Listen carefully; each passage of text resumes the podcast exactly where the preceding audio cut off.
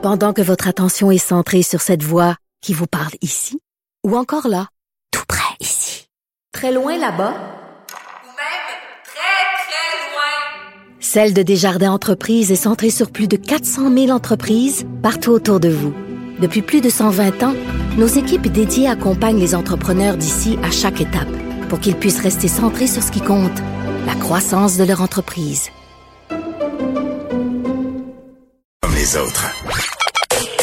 Joignez-vous à la discussion. Appelez ou textez le 187 Cube Radio 1877 827 2346. Il serait sérieusement temps d'envisager la décriminalisation et même la légalisation des drogues au Canada, selon l'expert Jean-Sébastien Fallu, à qui on parle immédiatement. Monsieur Fallu, bonjour.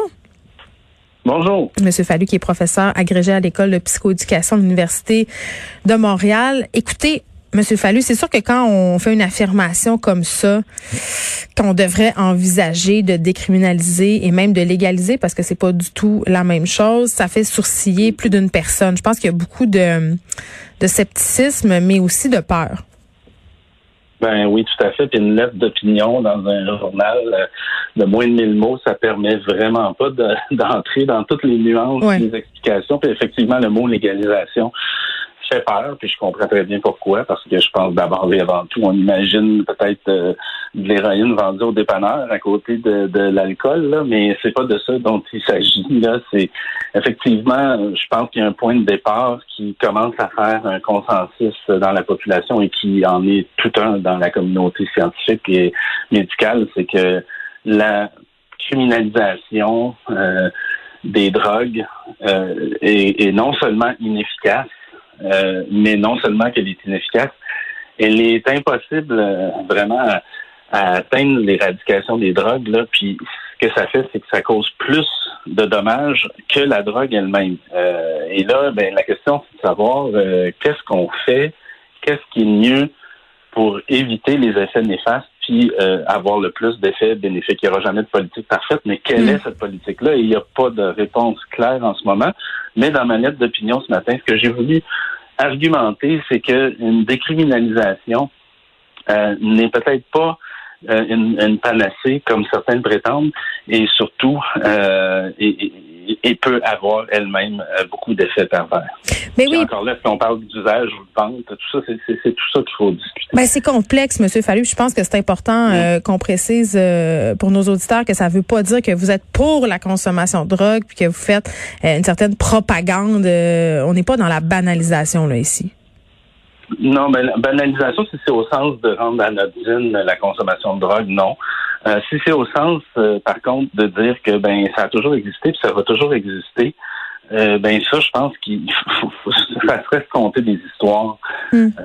de, de, de, penser le contraire. la consommation de drogue existe depuis le début des temps.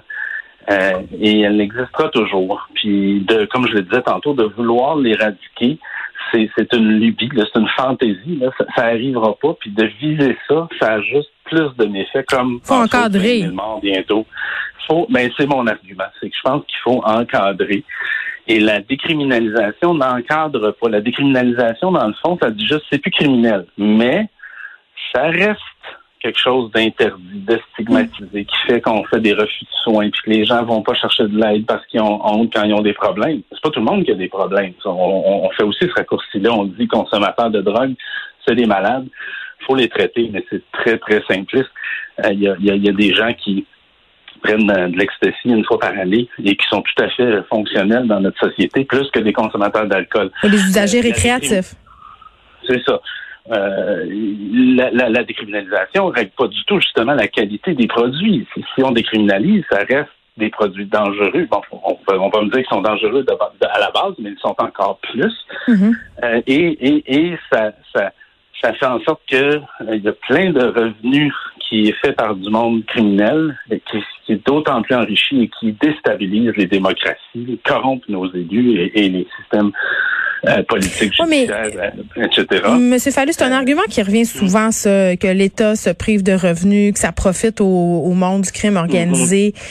Euh, permettez-moi, si vous voulez bien, d'apporter une nuance, parce qu'on l'a vu avec la légalisation du cannabis, le crime organisé Mhm. continue à faire des affaires d'or. C'est pas parce qu'on décriminalise ou qu'on légalise certains types de drogues que tout à coup le crime organisé va arrêter de générer des milliards de dollars de revenus de cette industrie-là. là.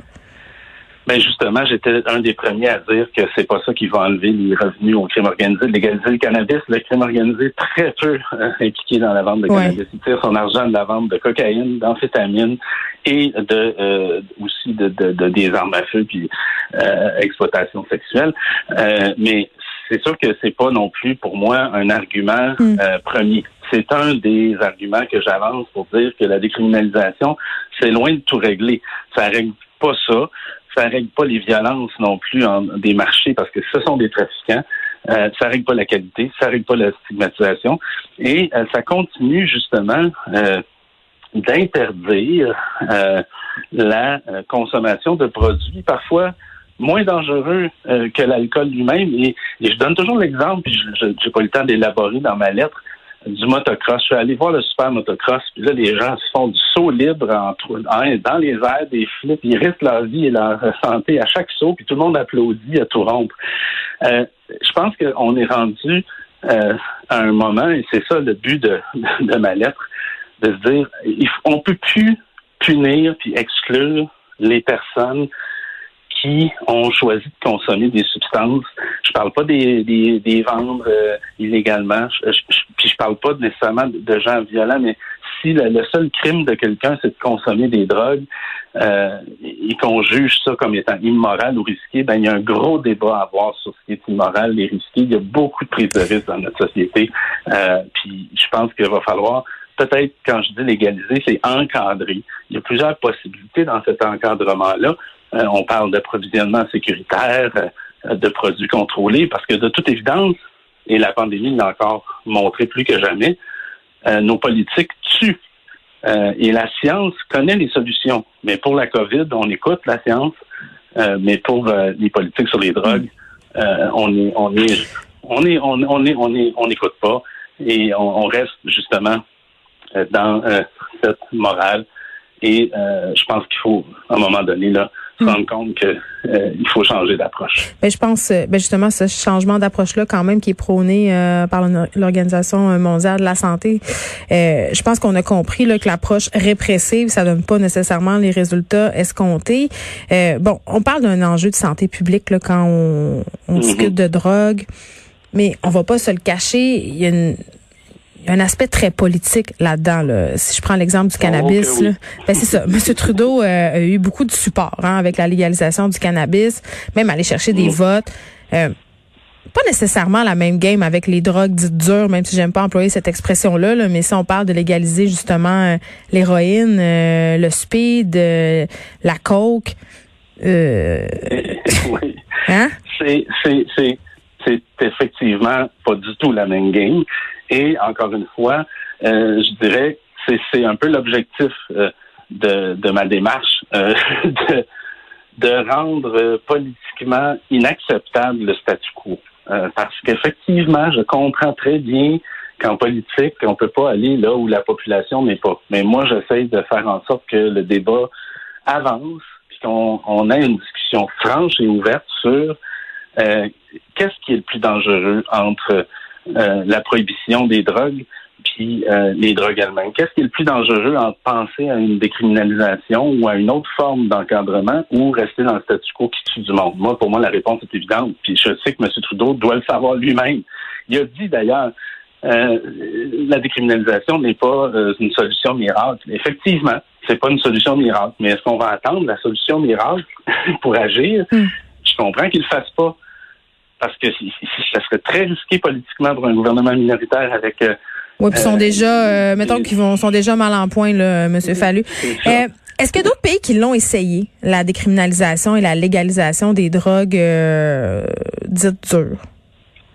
Euh, oui, mais je veux juste compléter en disant Oui. que c'est pas juste de Trudeau dont il s'agit, c'est aussi notre propre gouvernement parce que le premier ministre de Colombie-Britannique en a appelé à décriminaliser les drogues euh, et les gouvernements comme le nôtre ont, ont, ont donné une fin de non-recevoir à ça et je pense qu'on pourrait au Québec déjà appuyer ça et aussi sinon au moins faire comme la directrice des poursuites pénales euh, l'a fait il y a trois semaines, c'est-à-dire d'envoyer une directive euh, au procureur de cesser les, poursuites criminelles pour possession, ce qu'on n'a pas fait au Québec. Et au Québec, c'est nous qui décidons pour ces poursuites-là. Est-ce qu'il y a des pays qui l'ont fait? Oui. Euh, en fait, il y en a un qui l'a vraiment fait de manière complète, exhaustive, c'est le Portugal. depuis 2001, le Portugal a décriminalisé la possession de toute drogue. Et décriminaliser, ça veut juste dire qu'on ne criminalise plus. Eux, ce qu'ils font, c'est qu'ils euh, envoient la personne qui est prise en possession rencontrer une commission de dissuasion de la consommation pour une évaluation et recommandation de services, traitements ou autres ou pas. Euh, mais ça reste, euh, encore une fois, interdit, stigmatisé et très immoral. Et ça reste aussi très limité comme programme parce qu'on rejoint surtout les consommateurs de cannabis dans les grandes villes, euh, très peu les autres. Euh, mais bon, euh, jusqu'ici, en tout cas, ce que ça a eu comme impact évident, qui est incontestable, c'est que ça a réduit de manière incommensurable les, poursuites dans les tribunaux, les, poursuites criminelles et, toute la charge pour le système de mm. justice criminelle. on associe ça aussi à une baisse des surdoses et, des, des transmissions du PSF c'est pas évident de savoir si c'est la politique elle-même ou l'accessibilité du service de soins là, hmm. ou autre facteur, mais c'est sûr que ça semble une voie à suivre, mais ma lettre dit justement que c'est pas suffisant. Il va falloir penser à mieux que ça. Il y a, il y a des propositions qui, qui sont mises de l'avant par des groupes euh, militants partout dans le monde qui sont très, très sérieux et appuyés sur la science pour proposer mieux que ce modèle-là. Très bien, Jean-Sébastien Fallu, professeur agrégé à l'École de psychoéducation de l'Université de Montréal.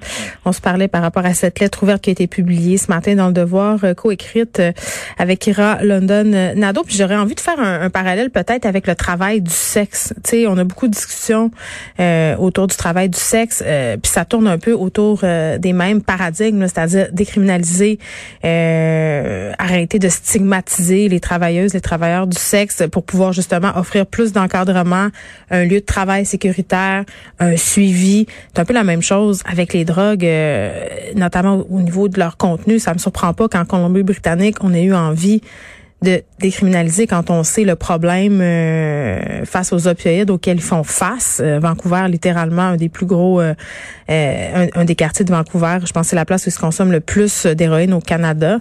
à un moment donné, l'approche répressive, ça fonctionne pas. Ces gens-là ont besoin d'accompagnement. Puis, bon, c'est pas tout le temps une maladie, là, mais ceux qui sont aux prises avec des problèmes de dépendance le savent bien. c'est pas volontaire. on a cette idée de, du drogué qui est la mauvaise personne qui vole dans le sous-sol mais souvent, euh, ces gens-là, c'est pas mal plus compliqué. Il y a des drogués partout, hein. Il y en a à votre job, probablement, du monde qui font de la coke la fin de semaine. Je dis ça de même, mais ça existe. Euh, donc, décriminaliser tout ça, je pense que ça serait euh, quand même une très bonne chose. Mais c'est vrai qu'au plan politique, je pense pas que M. Trudeau se ferait d'amis hein, si du jour au lendemain, la cocaïne devenait vendue à la SQDC.